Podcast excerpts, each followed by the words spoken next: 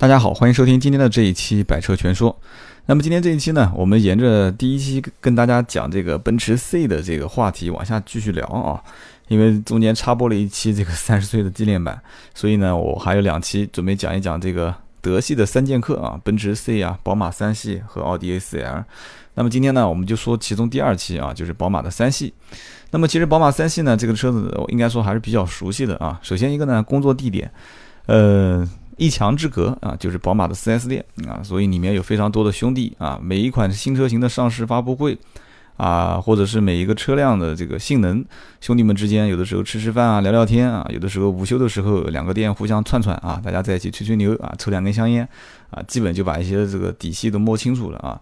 当然，对方是想跟我了解一下奥迪的一些情报啊，然后我呢更多的是啊窃取一点这个宝马的内部信息啊，这个当然用窃取肯定不太好了，交流嘛，对吧？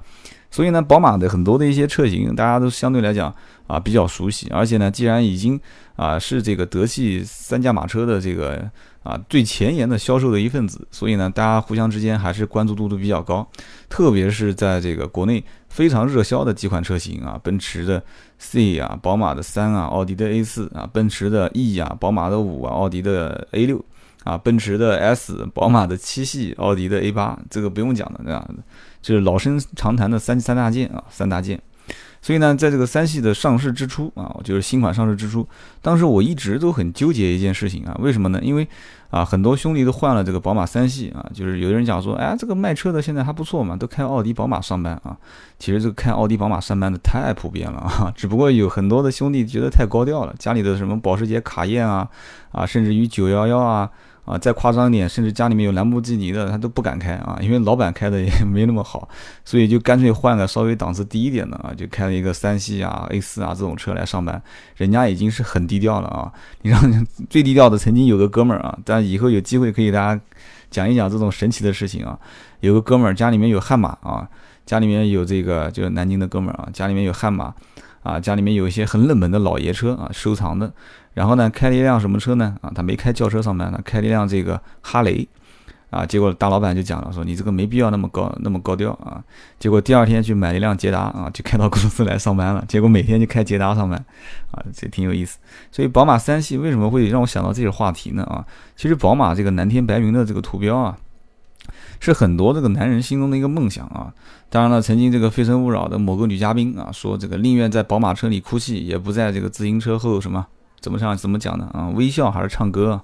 啊，这讲的实际上当时宝马的形象，包括这个富二代撞人的事件，一波又一波的就把这个形象，一方面是推波助澜的，把它给往了一个很高的曝光率上去，呃，让老百姓去熟知啊。其实大家都知道宝马啊，但是呢，又一方面就在中国的一种形象，就是给慢慢的定义的不是非常好啊。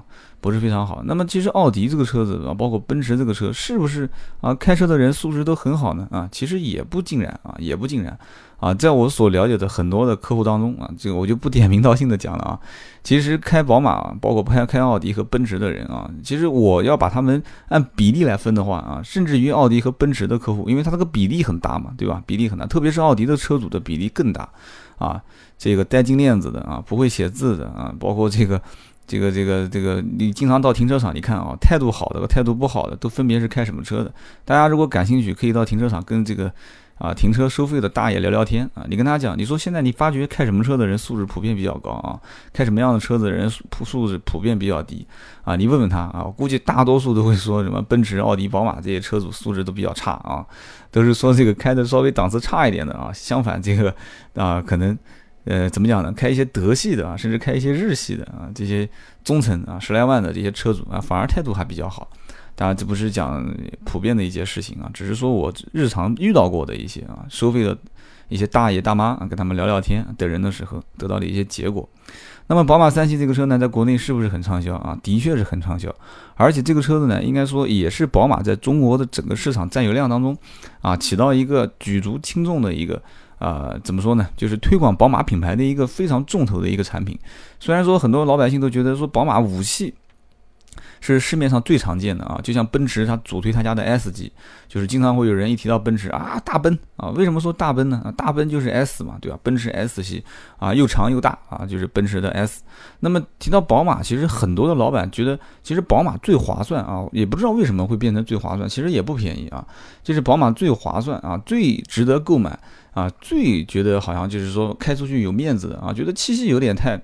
怎么讲呢？三系、五系、七系其实从头上或者屁股上看的话，长得都一样啊，无非就是长和短的问题。当然了，就抛开很多技术的因素不不讲啊，什么底盘悬挂了、开发平台了啊、发动机、变速箱，我们都不讲。就从外形上来讲的话啊，五系。实际上啊，就说大，它也不算 A 八那么大，但是说小，它肯定比 A 呃这个这个三系啊讲错了，就是说说说大肯定是比没得七系那么大啊，然后说小肯定没有三系那么小。那么五系平时日常代步啊，包括家用啊，包括商用都合适啊，所以五系是非常畅销的一款车型啊，在宝马的这个车系当中，包括那个五二零啊，包括现在后来出的这个五二五都是非常畅销的，还有以前的五二三。都是非常好卖，所以说在宝马的三系的整个这个销量啊，它所扛的这个指标，实际上讲白的了，一个呢是从最畅销的这个奥迪的 A C R 抢一部分市场过来。然后再同时呢，打压这个奔驰 C 啊，因为奔驰 C 其实蛮可怜的，这个车子呢，啊，一个呢当年不做缸内直喷，二一个呢不做加长啊，三一个呢这个怎么讲呢？这个造型百年不变，就一直都是那个样子，所以就一直很多人审美疲劳嘛。中国人其实对新生事物的这个换代和这个频繁的改款。是非常欢迎的。当然了，其实这个改款有的时候，我觉得啊，稍微拉个皮就可以了，不要太过于尝鲜啊。其实我觉得真的回过头来讲啊，在奥迪这个品牌当中，它的这种进取和改进，就是说，就是它自己的有个理念嘛，突破科技，启迪未来。它在尝鲜的过程当中，实际上是要付出很多的，呃，怎么讲呢？就是应该讲说叫牺牲市场，或者说牺牲一些呃现有的。觉得你已经很好的，这些车主的一些说法啊，就像我这个节目一样的，有些人说，哎，你这个节目怎么这么啰嗦啊？啊，我看到有些评论里面讲说，这个人讲的就傻逼啊，就是说废话，整天就是瞎瞎讲八讲啊。有人说这个啰嗦，但有人讲了说啊，我就喜欢听你啰嗦啊，挺好的。这个呢，就个人有个人的观点啊。大家有人安慰我在微信里面说啊，你不要在意别人的说法啊啊，怎么样怎么样？其实无所谓了，反正做节目我也不是名人。再换句话讲，你也不知道我长什么样，对吧？说不定我们擦肩而过啊。我就是你天天都听到这个啰里吧嗦的那个人，但是你朝我说不定会心一笑啊。所以说这个任何的一个，就我因为他不挣钱啊，就节目都是义务为大家服务的，所以我我没有没有任何伤害啊，就是。没有金钱往来就没有任何伤害啊！再换句话讲，我们也没有投入什么感情。当然做节目我是有感情的啊！我说是我和你们之间啊，我们互相之间应该讲说大家还是有些感情。我每天都是在微信上看看，然后跟大家聊聊天，但是没有发生那种就是现在离谈你无法自拔的这种感情啊！毕竟没有跟网友搞对象，这是最关键的。所以呢，其实三系也是在这个所有的就是奔驰、宝马和奥迪的三个这个战争当中，他对客户的一种。啊，这种理念实际上从一开始，我就是不屌你中国人的这种审美观点，我就是不屌你中国的现在对什么后排空间啊加长。我现在告诉你，我宝马就是玩操控的啊，所以它不加长啊，所以它做的车子啊，包括也不做涡轮。那宝马以前很牛逼啊，当时讲说在国内我就不做涡轮啊，很鄙视啊，鄙视这个奥迪啊，或者鄙视大众集团，就一直使劲的推涡轮增压啊，使劲的推双离合啊，那自己在旁边笑说你傻逼，做这个双离合做涡轮增压，哎，我宝马依然卖的很好嘛，对。对吧？所以后来，包括当时宝马就是去年也是在做啊，包括什么宝马中国啊，说什么所谓的两套班子啊，一个呢是负责国内的进口车市场，一个呢是负责这个国内的纯国产车啊，包括史登科在沈阳啊做这个这个宝马工厂的投厂啊，就是说一定要在中国建厂，一定要大力的投资在中国生产国产宝马，甚至于到多少多少年之前啊，实现宝马全车系的啊国产化、全球同步。那有人有人觉得就很疯狂，说我买宝马冲的就是进口车，对吧？你现在把把这个宝马价格拉得那么低啊，什么屌丝啊，或者这个这个这个普通老百姓都过来跟我一起开着这宝马车，我觉得就很没面子，对吧？但是没有办法啊，你像目前你看啊，宝马现在车系是怎么分的啊？三系，宝马三系出了一款 1.6T 排量，其实我觉得这个排量实际上它可以完全不用去。啊，去造这个一点六 T，它的定价啊，它的定价二十八万三啊，包括三十一万的那个什么一点六缩啊，一点六 T 所谓的运动设计套装啊，就是运动版，定价都不超三十啊，就是哪怕超了嘛三十一万啊四 S 店再给他打个折，又下到三十以内。实际上，它就是因为奥迪它有一款一点八 T 啊，包括奔驰也有一款一点六 T 啊幺八零 K，它就一定要出，实际上它完全没必要出，为什么呢？我觉得宝马2.0啊，原来都是自然吸气发动机嘛，它现在做成了2.0带涡轮增压，包括它调校了这么多个版本啊，就你我都有的时候都已经分不清了啊，它调了这么多个版本，包括宝马320什么 320M，然后再完了之后再往上走，还有包括宝马的328。啊，我以前一直以为啊，你大家可能笑我外行，我一直以为三二八是三点零 T 啊，后来直到我一家一个亲戚买了一辆三二八，我才知道，哎，这车是二点零 T 啊，为什么？因为买这个车的人少，量太小了，找我买车很多都是买三幺八跟三二零啊，现在叫三幺六啊，所以说在整个的这个宝马车系当中，你要发现很多的消费群体啊，它就是消费宝马的最低档的那一款，它不会往高档上去看，很多人就是买三幺六啊，就很多人就是看三二零，三二零就买最便宜的。手动挡我肯定不要啊，我不要手动挡，我就要自动挡。自动挡买什么呢？就买时尚型啊，时尚型很便宜。然后呢，比的就是奔驰跟奥迪，没什么好讲的。那么宝马的进口车型去哪里了呢？宝马进口车型也有啊，对吧？一个三 GT 啊，三 GT 价格狂贵无比啊。虽然说这个哦不是喷宝马啊，只是说在三系这个级别当中，那很多人也也有一些人很喜欢，因为我印象中啊，在某一个某一个城市的第一辆宝马三系 GT 啊，就是我介绍客户过去买的啊。这个三 GT 有的人就是爱它爱的死去活来，为什么？他就喜欢这种外形啊，就看着就是现在里面不能自拔，对吧？然后同时有的人会说，哦，一个三系卖那么贵啊！我三系，我记得应该是三二八，也是这个高功率的啊，三二八带涡轮，二点零 T，两百四十五马力的，卖到五十三万多，而且当时不让价啊，你爱买就买，不买拉倒啊！甚至于最顶配的那个啊，宝马三三五，就是 GT 版本啊。卖到是六十多万啊，什么概念啊？六十多万，这个价格如果不还的话，直接可以买一辆这个七系或者是啊七三零或者是 A 八或者是 S 三零零这个车型。所以说一辆三系啊，打造了这么高的价位，其实讲白了，人家也不图你销量啊，就告诉你我有这么一样东西，对吧？而且 GT 车型一直以来都是宝马相对来讲比较引以为傲，就是为为傲的一个车型。就这个车型你没有，我有啊，我设计了一个 GT 版本，对吧？你你你。奥迪有吗？对吧？奥迪没 GT，奥迪有一个 A 七长得还有那么一点点像。然后呢，这个奔驰也没有，对吧？奔驰你有 GT 版本吗？啊，你也没有。所以说，宝马就是会觉得这个车系我就是有一个空白市场啊。我也许有一天啊，大家的审美观点突然转变过来，觉得说，哎，GT 这个车很漂亮啊，就像这个有一个本田的歌诗图一样的啊。我们开玩笑讲，叫开歌诗图走狗屎运啊。为什么叫走狗屎运呢？因为这个车子说不定哪一天大家这个眼睛突然抽筋了啊，都喜欢这个外形啊，又宽又大又肥。啊，就像一个啊，就像一个怎么讲呢？就像一个这个这个这个，呃，大的甲壳虫，然后长了四条腿一样的，就非常大，非常宽啊。这个形容可能不太恰当，但是呢，反正就感觉很怪。但这个车子后来大降价之后啊，据说有让到三万多、三万五六的，到了这个优惠幅度，就老百姓就很想买，为什么呢？便宜啊，两点四。然后后排排，我曾经有一期我讲的后排的空间啊，包括这个后备箱的这个呃这个这个容积。巨大无比啊！这个开个面包车可能觉得没面子，但是开个歌诗图啊，又是轿车，啊，又觉得很怪异。然后呢，再把后面的这些标给抠一抠，人家以为是一个档次很高的车啊。反正各方面都能满足中国人的一些虚荣心，但也可以满足这个实惠啊，对吧？出门在外都希望这个车辆稍微的空间大一些。我们回过回过头来还是讲三系，三系这个车型，其实在整个的。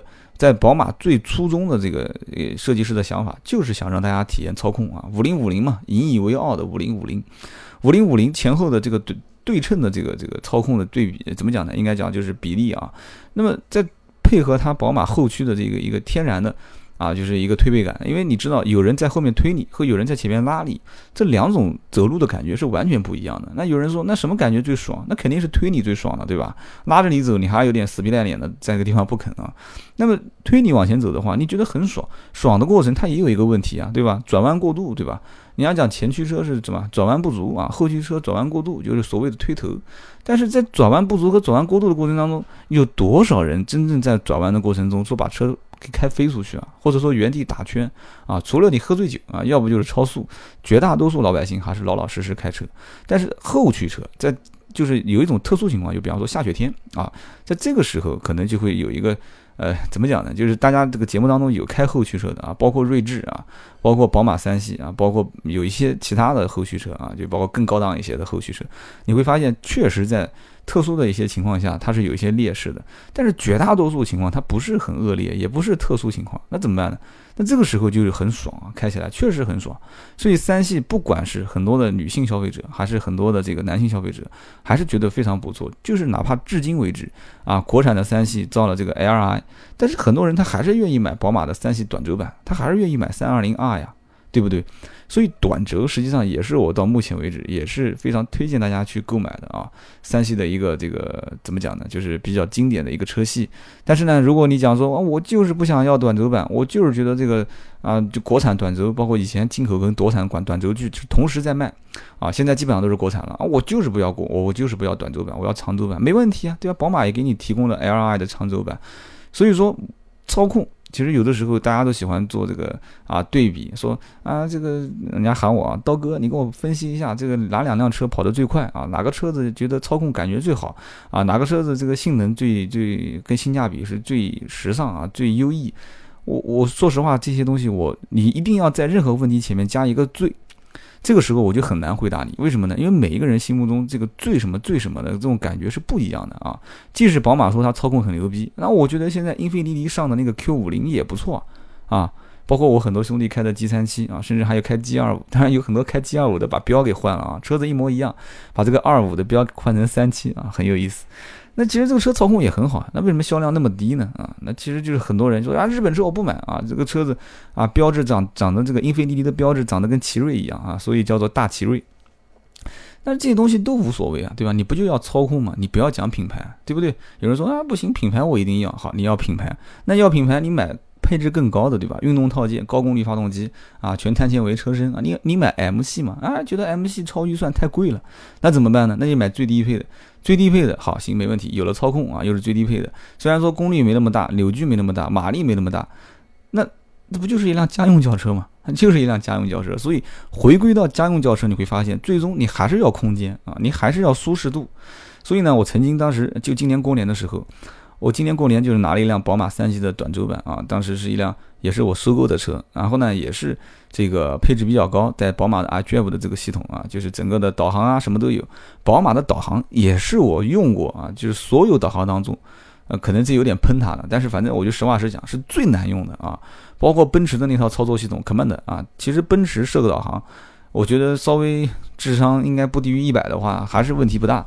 啊，包括奥迪的导航，我觉得更简单哈。反正有人讲说不简单，实际上我觉得已经已经很方便了。虽然说它会有一个区域划分，啊，什么全国，然后江苏省，然后这个区域南京市，然后雨花台区还是秦淮区，然后再设街道，啊，或者是什么特殊地、特殊目的地啊，还是酒店，还是餐馆，还是五星级宾馆。啊，相对还是比较麻烦，但是我智商只要高高过一百，我觉得还是会用。但是宝马这个导航，我不知道是我智商有问题还是怎么回事啊？同行教过我啊，同行教过我，然后呢，宝马车主也教过我啊，然后我自己当时今年过年也开了将近有半个多月，就一直在我手上。我至今到现在为止，你要让我上去操作宝马的导航，我仍然还是不会。我也不知道为什么，太复杂，太复杂。特别它那种分屏设计啊，就是在一个屏幕上面，然后那个按钮左晃右晃。而且它的按钮键又很少，一共就是一个圆圈加前后左右四个键，所以呢，我就一直很很纠结啊，换过来换过去，然后已经进入到 MAP 地图，啊，当时操作那个导航我都快疯了啊，真的快疯了。所以说宝马三系呢，很多一些，但是宝马三系的这种什么样的感觉让我觉得很爽呢？一打火，轰一声响啊，这个排气管的这种很浑厚的声音啊，无论是。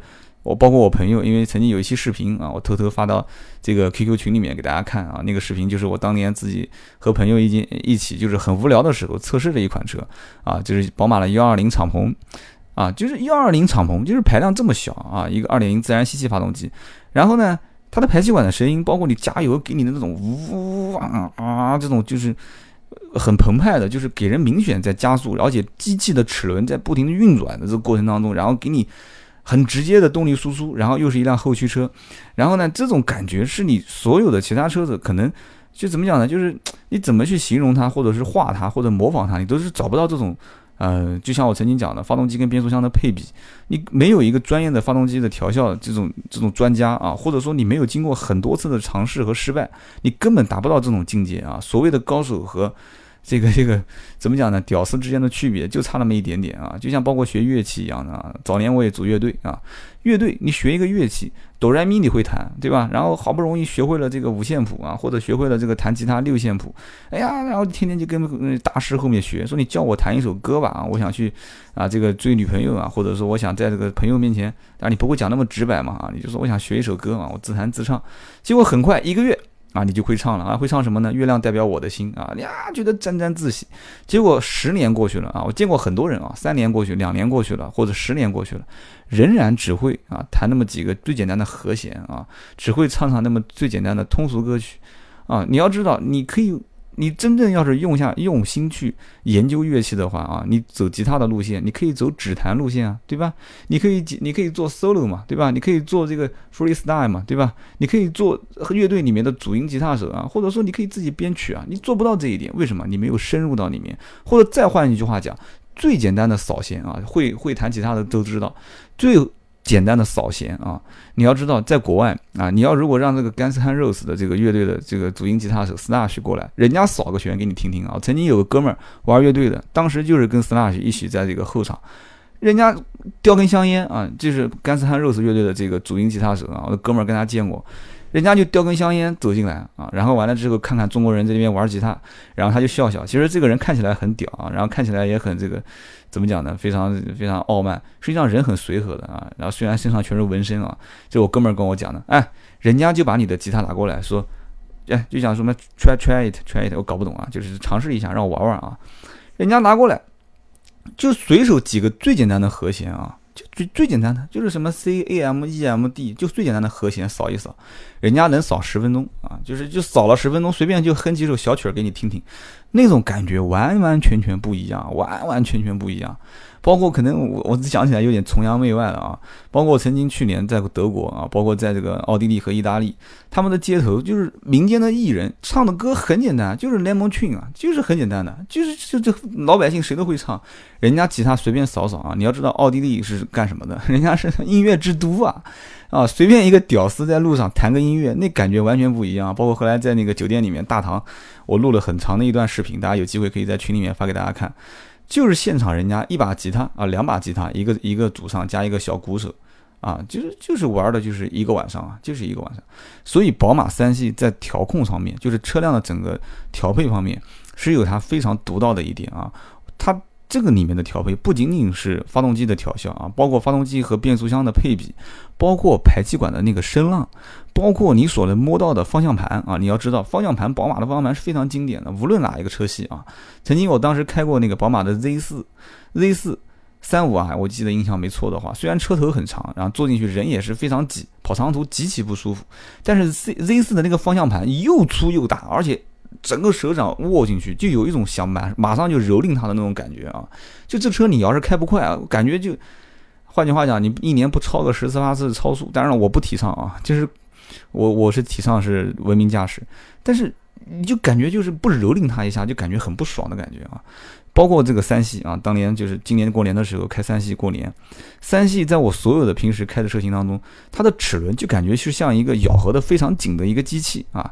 你给它油门，它就开始啊，就开始往前咆哮。然后你一定要把它的，就怎么讲，就感觉就像是一个老虎钳夹得非常紧，你就一定要把它给使劲的掰开啊，把它掰开，然后一直掰到一定程度之后，突然发现它炸开来了啊，这个车子已经。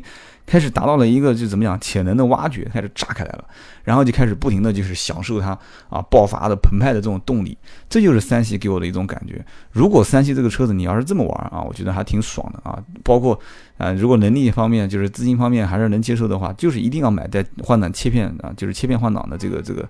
这个这个这个怎么讲呢？就是型号，然后同时呢，呃，如果还有能力的话，可以小改一下啊。首先，我觉得首当其冲的啊，就是往这个 M 系方面去改啊，改 M 系的套件。然后呢，完了之后排气管啊，对吧？短悬就是这个铰链嘛，短悬，然后前悬啊，后悬，然后改这个 Brembo 的刹车啊，改这个前保杠啊，侧裙尾裙啊，加一点点小尾翼啊啊，然后改一些碳纤维啊啊，这个镀铬合适镜啊，或者碳纤维顶棚啊。然后包括里面的内饰仿毛皮啊，阿尔卡塔拉的顶啊，这些东西随便啊，想怎么发挥怎么发挥。三系本身就是一款啊，给人感觉自由发挥的车型啊，不管是从开也好，还是从你自己改装也好、设计也好，你就把它当成一个毛坯房啊，随便去改。所以呢，刚刚最后讲到排气啊，其实我对排气这个东西呢也是非常感兴趣。因为什么呢？